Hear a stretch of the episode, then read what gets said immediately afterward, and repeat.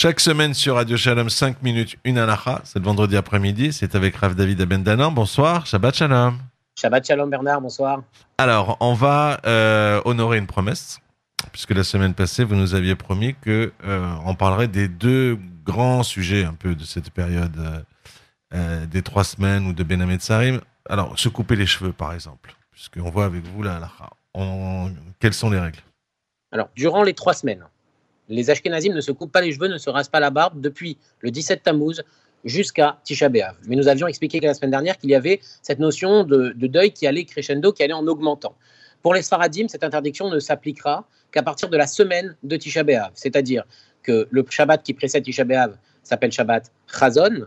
Et bien, à partir du vendredi après-midi qui précède, on ne se coupe pas les cheveux Shabbat. Donc, vendredi après-midi, c'est la dernière coupe de cheveux, dernier rasage. Et le prochain ne se fera que le 10 Av, donc le lendemain de Tisha B'Av. Ça, c'est pour les Sfaradim. Concernant la viande, alors là aussi, on, a l'habitude de ne pas consommer de viande durant, depuis Rosh Chodesh Av, donc depuis le premier Av, jusqu'au 10 Av inclus, donc jusqu'au lendemain de Tisha B'Av inclus. Du coup, cette année, alors, est-ce que le jour de Rosh Chodesh est inclus ou pas? Là aussi, c'est une différence entre les Sfaradim et les Ashkenazim. Pour les Ashkenazim, ils incluent le jour de Rosh Chodesh dans l'interdiction. Pour les Sfaradim, le jour de Rosh Chodesh n'est pas inclus dans l'interdiction. Ce qui veut dire que pour les Sfaradim, depuis le 2 Av, qui commence la veille au soir, donc le 2 Av, la sortie de Rosh Chodesh, jusqu'au 10 Av inclus, pas de viande, alors que pour les Ashkenazim, depuis le 1er Av, donc dès lors que Rosh Chodesh Av est arrivé, jusqu'au 10 Av inclus, on ne consomme pas de viande. Après, si vous voulez, Bernard, on peut rentrer un petit peu dans la lachote de Tisha B'Av lui-même. Ah bah oui. comprendre que quand on, quand on s'approche de cette période de Tisha B'Av, pendant la semaine qui précède Tisha B'Av, il y a des halachot qui vont être encore plus strictes.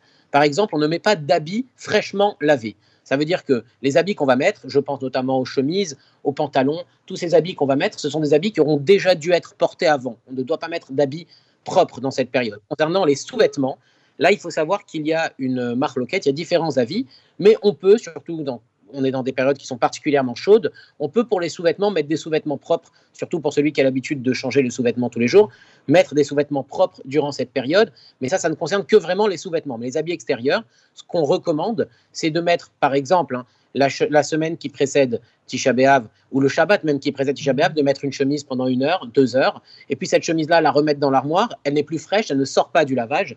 Et du coup, comme elle ne sort pas du lavage, je pourrais la mettre pendant la semaine. Mais si j'ai pas pris cette précaution, ça va être embêtant puisque je ne pourrai pas mettre de nouveaux habits fraîchement lavés. De la même façon, on n'achète pas d'habits pendant cette période-là. Depuis Roche Chodesh Av, on n'achète plus d'habits, excepté si on est en période de solde et que ce que je suis en train d'acheter, c'est quelque chose que je payerai plus cher après, plus cher de façon une différence sensible de prix. Donc on, va maintenant considérer ça comme une perte d'argent potentielle si je n'achète pas. Et là, je peux acheter pendant cette semaine, mais pendant ce, depuis Roche mais je ne peux pas le porter. Il faut garder à l'esprit que dès lors qu'il y a une opportunité, une solde, et donc potentiellement une perte d'argent possible, il n'y a plus l'interdiction d'acheter des nouveaux vêtements ou des nouveaux meubles ou quoi que ce soit. Mais une fois que si, cette si ce problème, on va dire, de perte d'argent n'existe pas, on repousse les achats après Tisha B'Av. Question qui se pose aussi beaucoup dans nos, périodes. Euh, on, on vit à l'ère du numérique. Est-ce que je peux faire un achat en ligne, sachant que cet achat sera livré après Tisha B'Av? Eh bien là aussi, c'est pas recommandé. C'est préférable de reporter l'achat carrément à après Tisha B'Av et de ne pas faire d'achat en ligne en comptant sur une livraison qui arrivera plus tard, puisqu'il y a quand même une joie au moment de l'achat, au moment du clic, une joie, et cette joie-là n'est pas compatible avec la période de deuil. Donc, je résume avec vous. Euh, on a la, période de Rosh Chodesh Av jusqu'à Tisha B'Av. Ça, bon, bah, c'est facile. Il suffit de regarder un calendrier. Ce que vous appelez la semaine d'Av, vous me corrigez si je me trompe, c'est à partir du samedi soir. C'est-à-dire, on, on regarde la semaine où tombe Tisha B'Av et on prend à partir du samedi soir. Et là, la période entre Tisha B'Av et le samedi soir, on considère que c'est ce qu'on appelle la semaine de Tisha B'Av. Est-ce que j'ai bien compris? C'est exactement ça. Et après, selon les années, la configuration va différer. Une année comme celle de, de cette année, Tisha B'Av tombe un jeudi, donc on a une semaine de Tisha B'Av relativement longue, dimanche, lundi, mardi, mercredi, jeudi. Alors qu'une année où Tisha B'Av tomberait par exemple un Shabbat et serait repoussé au dimanche, eh bien là, la semaine de Tisha B'Av est réduite à Un deux jour. Et, bah, euh, voilà, exactement. Il n'y a que le jour de Tisha B'Av lui-même.